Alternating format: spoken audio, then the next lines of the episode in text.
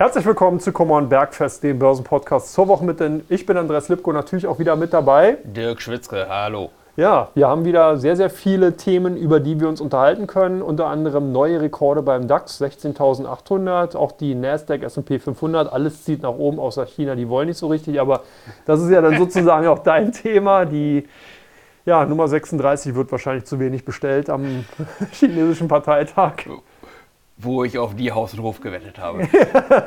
so sieht's aus.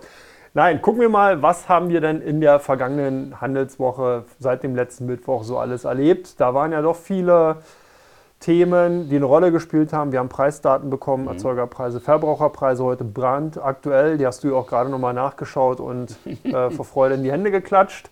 Gehen wir gleich darauf ein. Zinspolitik spielt eine wesentliche Rolle. Wir haben heute die US-FED-Sitzung. In den kommenden Tagen gehen wir gleich Teil 2 darauf ein, was noch alles kommt. Viele, viele Aussagen von den Notenbankern, zumindest zum Beginn, dann aber weniger, weil die Quiet Period ja eingesetzt hat. Mhm. Das heißt, traditionell vor dem Notenbanktreffen, was heute stattfindet, halten dann die Notenbanker auch ihre Münder, weil eben sonst Beeinflussung des Komitees will man nicht. Demzufolge ist man da ruhig. Arbeitsmarktdaten hatten wir, mhm. werden wir uns auch gleich nochmal drüber unterhalten.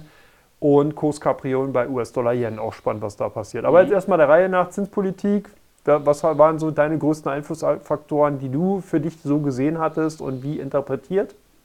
Also erstmal Disclaimer davor ab, hast du ja in einem, in einem Nebensatz schon gesagt. Wir sind jetzt kurz vor der, dem Statement von äh, äh, Mr. Paul heute Abend. Ja.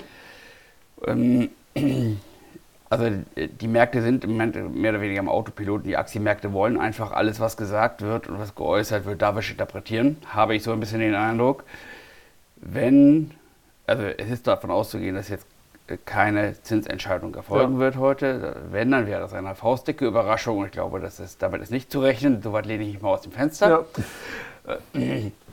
Und äh, Mr. Powell wird sich dann äh, wieder Mühe geben, möglichst hawkisch zu klingen und möglichst viel Hawkisches zu sagen und die Märkte werden trotzdem alles davisch interpretieren. Vielleicht kann er es schaffen, für eine halbe oder eine Stunde mal die Märkte etwas zu irritieren aber letztendlich ist der Markt im Saison, saisonbedingten Aufwärtsmodus. Mm. In den Aktienmärkten kann man schön sehen, dass sich so die, was wir auch in der letzten Woche schon sagen konnten, die verschiedenen Sektoren sich so ein bisschen die Klinke in die Hand geben. Im Moment sind es die sogenannten glorreichen Sieben, die großen Big Tech-Werte, die ein paar Tage pausiert haben und nicht so gut gelaufen sind, überwiegend. Und dafür ist ja die Marktrallye breiter geworden. Viele andere Sektoren sind angestiegen. Die äh, kleineren Tech-Werte haben in den letzten Tagen sehr schön performt, überwiegend. Und auch ähm, diverse nicht so stark im Fokus stehende Old Economy Branchen haben in den letzten äh, Tagen sowohl hier jenseits als auch äh, diesseits des Atlantiks gut performen können. Man kann es so bei, auf Einzelwertebene sehen, dass dann, wenn jetzt negative Nachrichten kommen, dass die sich besonders negativ widerspiegeln, weil das oder weniger so in dieser Window-Dressing-Periode zum Ende des Dezembers so ein bisschen ein Selbstverstärker-Effekt ist. Äh, wenn jetzt schlechte Nachrichten kommen und äh, einzelne Aktien einen Drift nach unten kriegen, dann werden sie besonders nach unten gezogen, weil alle die, die sie noch im Portfolio haben, dann auch loswerden wollen. Mhm. Und umgekehrt, positive Nachrichten können nach oben ziehen. Beispielhaft konnte man das sehen äh, in der Tech-Branche zum Beispiel bei Broadcom und äh, Oracle. Bei Broadcom gab es sehr positive äh, Nachrichten und auch äh, Heraufstufungen von der Citibank zum Beispiel sehr prominent. Und da konnte man sehen, dass diese äh, Aktie, die ohnehin schon sehr gut gelaufen ist im Semikontaktorumfeld und dort sehr stark und breit aufgestellt gesehen wird, sehr positiv gesehen wird, gerade auch wegen ihrer neuesten Akquisition VMware, während Oracle in dem Bereich, im Tech-Bereich, so ein bisschen als Old Tech sich wieder geoutet hat mit den äh, jüngsten Zahlen und äh, dort die leichten Verfehlungen, gar nicht so dramatischen Verfehlungen der Umsatz- und ähm, Ergebniszahlen, vor allem bei Umsatzzahlen, ein bisschen unter den Erwartungen, gleich zu deutlichen Verlusten geführt haben. Und auch bei anderen Branchen kann man sehen, hier in Deutschland zum Beispiel bei der Merck, bei in den USA bei Pfizer, mhm. dass äh, so also zufällig jetzt beide aus der Pharmabranche, aber das Werte sind, die ohnehin schlecht gelaufen sind in den letzten Monaten, die jetzt nochmal schlechte Nachrichten gebracht haben, die jetzt richtig verprügelt werden.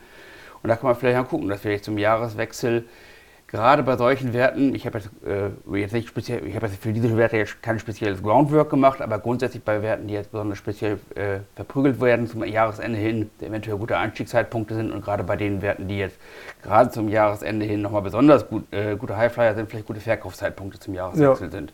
Also das so im Moment der Status Mitte Dezember. Ja, das stimmt. Also zumindest würde ich das auch so unterschreiben. Man sieht es wirklich. Also sobald ein Unternehmen, auch heute ist mir die Alstom aufgefallen, wenn da irgendwelche mhm. Klagegeschichten oder sowas irgendwie kommen, werden die Aktien sofort abverkauft. Da spielt es keine Rolle, äh, wie der Gesamtmarkt ist. Und das ist halt eine klassische Jahresendsituation, weil halt mhm. die Institutionellen an dieser Stelle halt auch nochmal erklärt, die wollen halt natürlich die Winner im Depot haben. Und man möchte nicht in Argumentationsbedarf kommen, dass man eben zum Beispiel dann eine Merk oder sowas übergewichtet hat, die eben mit negativen Zahlen kam, weil die Leute gucken sich die Geschäftsberichte an, gucken sich die Investmentberichte an und wenn da auf einmal drin steht, hey, wir sind trotzdem bei den Aktien weiterhin drin, kann es den einen oder anderen institutionellen Investoren nicht wirklich gefallen, der zieht seine Gelder ab und das will man halt verhindern. Also von daher durchaus interessant, genau die These würde ich auch mit unterschreiben.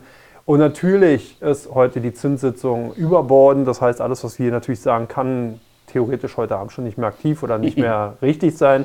Aber ich sehe es auch so, was kommen wird, ist, der Markt ignoriert Higher for Longer. Also finde mhm. ich auch faszinierend. Das ist wirklich irre. Das ist wie so ein kleines Kind. Man sagt dreimal fast nicht auf die Erdplatte, vierte Mal wird es trotzdem gemacht. Ja, man muss halt dann lernen. Und das wird, glaube ich, dann im nächsten Jahr wirklich spannend. Aber ja. da gucken wir natürlich nochmal in, ein, in, in den zwei folgenden Ausgaben, da machen wir ja nochmal eine Vorausschau. Mhm. Gehen wir nochmal ein bisschen drauf ein. Aber bleiben wir jetzt erstmal heute sozusagen im Hier und Jetzt. Wir hatten da vor allen Dingen Konjunkturdaten gesehen, Arbeitsmarktdaten weiterhin eigentlich relativ gut für das Börsenumfeld. Wir sehen einen Arbeitsmarkt, der robust ist in den USA, wir sehen aber keinen heiß laufenden Markt. Den hatten wir teilweise gesehen, das heißt, die, wir hatten äh, neu geschaffene Stellen, die teilweise dramatisch gut waren. Vor allen Dingen, was auch äh, signifikant war, dass wir ein unheimlich starkes Rauschen hatten. Also das heißt, wir haben unheimliche Sprünge teilweise gesehen und wir haben eben auch Arbeitsmarktsituationen, Erstanträge auf Arbeitslosenunterstützung zum Beispiel, die rückläufig waren. Und das heißt dann oftmals natürlich in der Volkswirtschaft, dass du hier einen heißlaufenden Arbeitsmarkt siehst, also viele unbesetzte Stellen, rückläufige Arbeitskräfte oder neue äh, ähm, Arbeitslosenanträge, bedeutet dann knochentrockener Arbeitsmarkt. Wie kriegt man die Arbeitskräfte? Also ich würde dich sozusagen aus dem Commerzbankkonzern auch nur rauslösen können, wenn ich dein Gehalt erstmal verdoppel. Und ähm, so wäre das sozusagen die Möglichkeiten und so äh, ich, würde. Ich umgekehrt wohl auch.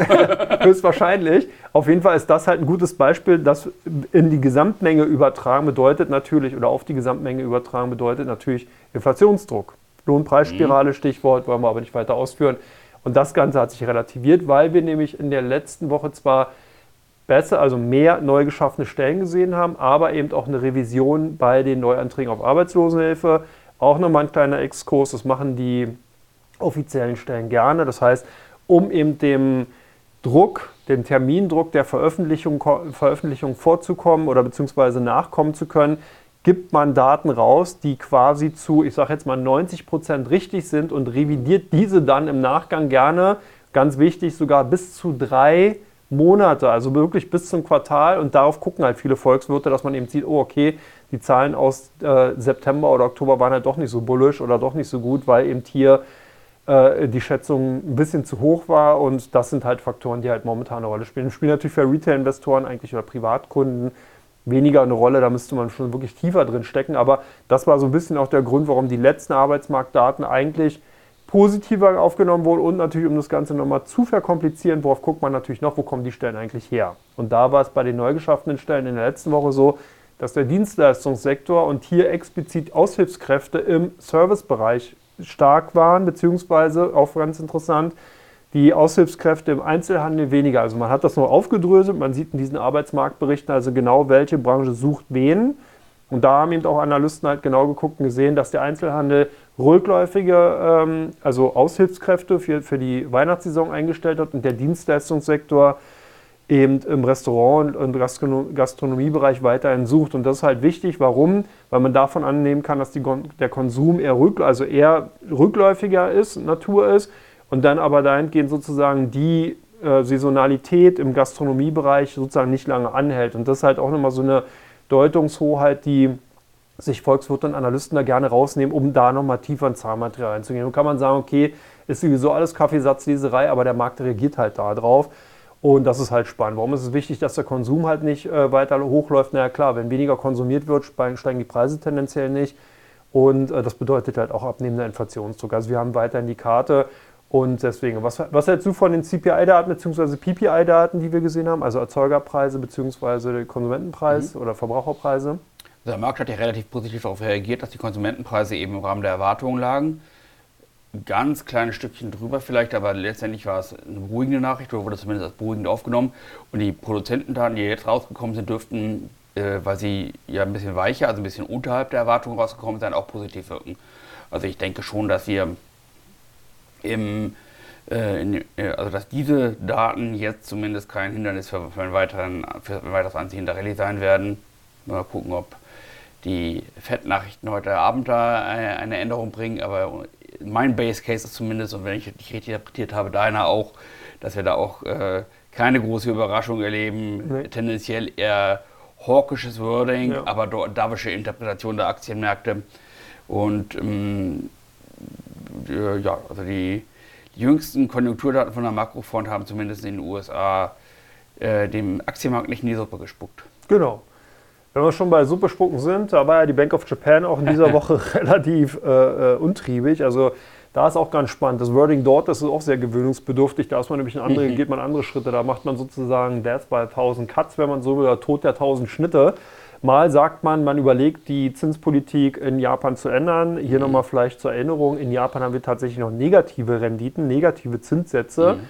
Das bedeutet, die Bank of Japan ist hier wirklich noch im expansiven Geld- oder äh, Zins- und Geldmarktpolitischen äh, Kurs unterwegs, was natürlich der, bei der EZB und in der US-Fed oder in, in amerikanischen Raum bzw. in der EWU überhaupt nicht mehr der Fall ist, führt dazu, dass wir da wirklich Kurskapriolen gesehen haben. Mhm. Das ist ganz wichtig, um zu sehen, wer unseren Podcast hier hört, hat ja auch bereits schon Dirks Ausführungen und äh, die Annahmen für das nächste Jahr äh, wahrgenommen, dass der japanische Markt interessant werden kann, unter zweierlei Aspekten. Zum einen natürlich die Stabilität, die man da momentan in der Wirtschaftsleistung durch eben diese expansiven Geldpolitik sieht, als auch, wenn sich das Ganze umkehrt, also sprich die Zinsen in Japan wieder anziehen, dann werden japanische Unternehmen halt auch interessant, weil die ja dann von der Bewertung für Euro-Anleger und für US-Dollar-Anleger im Kurswert steigen, nur weil der Yen sozusagen steigt.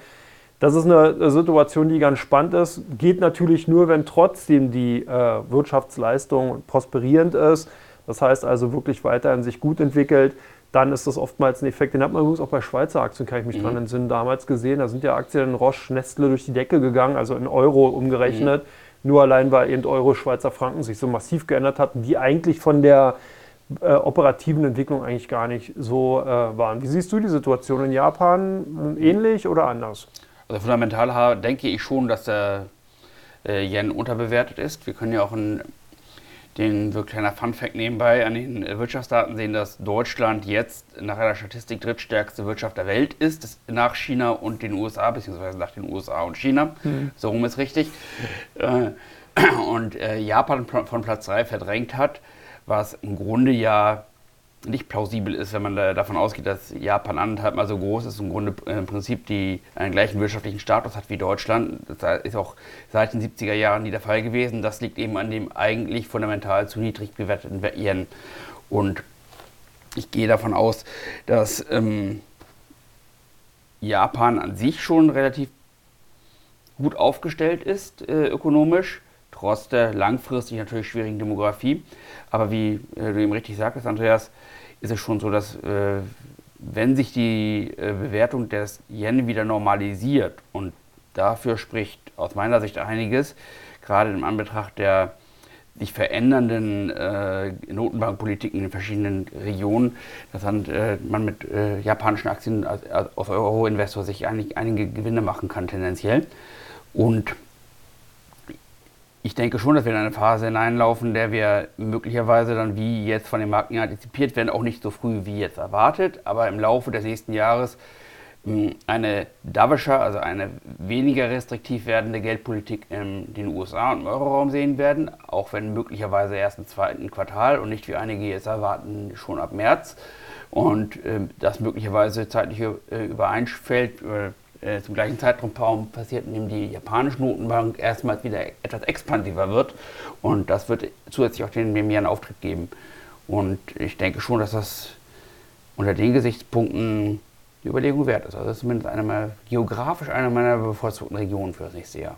Ja, hört sich doch gut an. Gucken wir gleich mal an Teil 2, worauf wir in den kommenden Tagen noch achten müssen. Da stehen nämlich wirklich einige Dickschiffe an, die wirklich mhm. hammerhart sind und demzufolge auch ein Grund mehr dabei zu bleiben. Bis gleich, macht's gut.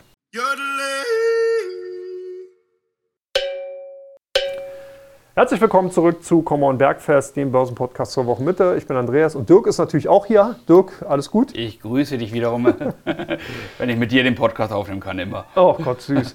Legen wir gleich mal los. Genau, wir haben heute die US Fed, die nach dem Podcast pünktlich denn ihre Sitzung weiter fortführen wird. Natürlich hören Sie hier auch kurz rein, werden sich deine Meinung abholen, um die dann entsprechend bei wahrscheinlich den Zinsannahmen mit einfließen zu lassen. Das heißt, Jerome Paul hat extra Deutsch gelernt. Nein, Scherz beiseite. Also auf jeden Fall, die kommen heute im Endeffekt. Und ein Dolmetscher engagiert. Und Dolmetscher engagiert, genau. Und werden natürlich so ein bisschen die Märkte bewegen. Die haben wir gerade im ersten Teil schon mal drüber gesprochen. Wichtig aber auch morgen sozusagen ebenfalls Großkampftag in Europa. Wir haben morgen die mhm. Schweizer Nationalbank, die Bank of England und die EZB. Was denkst du? Was kommt?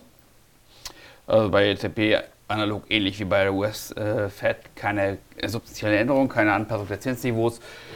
Ein vielleicht nicht ganz so hawkischer oder verhaltend hawkischer Tonfall, der dovischer interpretiert wird, als er eigentlich gemeint ist. Ja. Was aber vermutlich auch von der EZB vorhergesehen wird. Die Märkte auch in Europa wollen, die Aktienmärkte wollen eigentlich nach oben. Ja, ja, aber in Schweiz muss man halt sehen, genau, das ist natürlich spannend, wie die sich positionieren werden. Da hatte man in der letzten Zeit öfters mal auch eher äh, dovische Töne gehört, also eher ein bisschen vorsichtiger, mhm. weil man natürlich hier das Problem hat, man will ja nicht weiter in die Schweizer Franken in der derzeitigen Stärke, die ja bereits schon seit, oh Gott, mittlerweile, wie lange ist das schon? Ein paar Jahre, ja, fünf, sechs Jahre oder sowas eben anhält. Äh, da ist man halt sehr, sehr vorsichtig, guckt natürlich auch, wie die Inflationsentwicklung in der mhm. Schweiz ist, das muss man ja auch im Auge behalten. Also hier hat man eher eine, eine, eine sehr, sehr vorsichtige Situation natürlich vorgefunden. Bank of England ist mir in letzter Zeit doch sehr hawkisch ebenfalls aufgefallen. Ich glaube, die hatten auch nochmal, wenn ich mich recht entsinne, eine Zinsanhebung vollzogen, 25 Basispunkte als EZB und US-Fed schon äh, in der Zinspause drin waren. Also da wird es natürlich spannend, vor allen Dingen, wie die sich positionieren im kommenden Jahr in Bezug auf äh, Zinssenkungen. Das könnte mhm. nochmal spannend werden.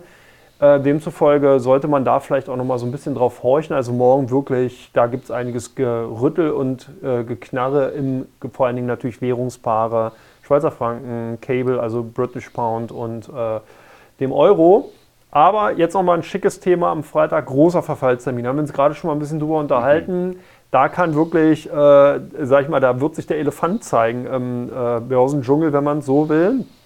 Ähm, nach einer Nachrichtenagentur, ich glaube Reuters war es, äh, sind 5 Billionen, also 5000 Milliarden an äh, ausmachendem Betrag im Bereich der abrechnungsfähigen Terminkontrakte offen. Das bedeutet nochmal dezidiert Optionen äh, Optionen auf Futures, Futures und Optionen auf ETFs. Das ist der sogenannte Quadruple Day, wie sie es so mhm. schön äh, nennt. Also vier Verfallsgruppen, die dann sozusagen abgerechnet werden. 80 Prozent darauf auf den S&P 500. Was sagt dir das? Was könnte da passieren? ja, Challenge mich aber. Nein, im Ernst. Also ich kann mir vorstellen, dass schon äh, dass der Auslöser für ein großes Crescendo der Jahresendrallye sein kann. Und dass, wenn jetzt nicht durch die Fundamentaldaten, durch die, die heute oder anderes die Märkte im Vorfeld deutlich gedrückt werden, wir da auch äh, einen Anlauf nehmen können, auch im S&P 500 über den, das Jahr, äh, Allzeithoch zu kommen. Über dem Jahreshoch sind wir ja schon. Und wäre, ich sag mal, ich lehne mich mal weit aus dem Fenster und sage mal, es ist mein Basisszenario, dass wir da einen Start für eine noch für eine weitere stärkere Woche oder weitere stärkere zwei Wochen sehen, wo wir dann bis zum Jahresende äh, vermutlich das Jahr, äh, das Allzeithoch im S&P 500 überschreiten können. Ja, also denke ich auch eine durchaus annehmbare äh, Situation, die du ja gerade beschrieben hast und äh, zeigt eben auch nochmal, wie groß die, der Einfluss von den Terminmärkten ist. Das hat man oftmals gar nicht so, gerade wenn man sich so ein bisschen an die Aktienmärkten tummelt und da seine, weiß ich nicht, 10 oder 100 Aktien von Mercedes-Benz entsprechend kauft, dann denkt man immer schon, damit bewegt man groß die Märkte. Das ist halt nicht der Fall, sondern die Terminmärkte. Da sind Hebel mit in, äh, in Aktion. Das heißt, hier werden wesentlich größere Summen auch bewegt und äh, die geben tatsächlich dann oftmals auch natürlich entsprechend die Richtung vor. Also es wird spannend, ist auch wirklich lohnenswert, mal drauf zu schauen. Ich finde es auch immer spannend, gerade auch im deutschen Bereich sieht man das mittags, geht es dann beim DAX hin und her. Da kommen wirklich die großen Big Boys, mhm. die Dick Swinging Dicks, äh, äh, Long Swinging Dicks, wie sie so schon heißen, äh, in die Märkte und versuchen dann entsprechend die Abrechnungskurse zu, äh, man, also nicht zu manipulieren, aber natürlich zu lenken.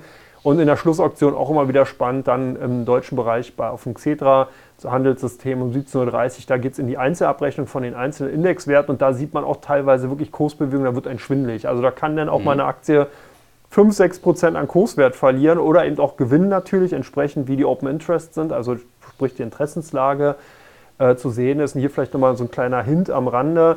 Oftmals, wenn man sich das Ganze mal analytisch an betrachten will, sollte man immer davon ausgehen, dass die institutionellen Investoren, also die, die den Markteinfluss haben, immer die Stillhalterposition innehaben. Also die sind oftmals auf der Verkaufsseite von den Optionen zu finden, weil die versuchen dadurch Täter rauszusqueezen, also Zeitwert an die Spekulanten zu verkaufen und das dann entsprechend natürlich nochmal als zusätzliches Add-on bei den äh, entsprechenden Anlagestrategien zu nutzen. Das heißt, wenn man also so eine Daten analysieren will, guckt sich das Ganze an, immer davon ausgehen, dass sozusagen die großen marktbeeinträchtigenden Faktoren auf der Seite sitzen, wo die offenen Kontrakte sind.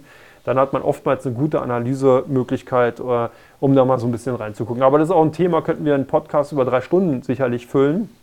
Und das halt nur mal in der äh, Seite als Randnotiz hier. Ansonsten nächste Woche eher ruhiger, aber auch Bank of Japan, wir hatten gerade darüber gesprochen, US-Dollar-Yen wird natürlich spannend. Was mhm. passiert da wirklich? Äh, der Markt hat momentan eingepreist, dass ab Januar tatsächlich Schluss sein könnte. Also dass am Montag schon die erste wirklich ganz klare Aussage kommt. Also nicht mehr dieses Hin- und Hergewinde, hm, mal sehen, weiß nicht, ja, mhm. nein. Sondern wirklich ganz klar gesagt wird, okay, bis zum Jahresende lassen wir das noch so. Ab Januar wird dann sozusagen geändert. Das wird natürlich entsprechende Auswirkungen haben. Mhm. Aber da gucken wir natürlich sicherlich auch nochmal im kommenden Jahr. Ansonsten denke ich mal, haben wir eigentlich alles Wesentliche erklärt, oder? Das denke ich schon. Also für, diese, für diese Woche. Für diese Woche auf jeden Fall. Alles, was die Welt erklärt. Genau, so sieht's aus. Also an dieser Stelle schon mal vielen, vielen Dank, dass ihr dabei wart. Ich bin gespannt, was eben bei der Notenbank-Sitzung heute passiert in den kommenden Sitzungen. Und leider muss ich sagen, in der kommenden Woche können wir nicht live darüber diskutieren, weil ich nämlich in Urlaub bin, frecherweise. Dirk, wohlverdient, wohlverdient. Ach, das aber. Dirk hat sich nicht bereit erklärt, das ganze Ding hier alleine zu machen, jeden Tag live für euch da zu sein. Das hat er dann doch nicht äh, gewollt. Demzufolge werden aus der Konserve. Das würdest du nicht wollen. Ach, wer weiß. Machen wir eine Rückschau natürlich nochmal, was auch ganz spannend ist, freue ich mich auch schon drauf. Und dann in der zweiten Woche eine Vorausschau, damit ihr halt wisst, worauf man sich auf 2024 entsprechend einstellen kann. Ich denke, das ist zumindest mal so ein kleines Zuckerl, was wir für euch dann nochmal in diesem Jahr bereithalten. Ansonsten wünsche ich natürlich alles Gute jetzt live und direkt hier äh, für das kommende Jahr. Bedanke mich fürs Zuhören, für das bisherige Jahr. Schöne Vorweihnachtszeit, schöne Freitage, wie auch immer und äh, guten Rutsch, vor allen Dingen gesund, munter, glücklich ins neue Jahr. Den wünsche ich dir natürlich auch. Gleich Dirk, hänge ich mit dran. Und ich allen Zuhörern auch. Sehr schön, damit sind wir Und dir natürlich auch. Oh, das ist aber nett, ja. Wir fallen uns gleich in die Arme, bevor wir dann sozusagen den zweiten Podcast ja, ja. aufnehmen.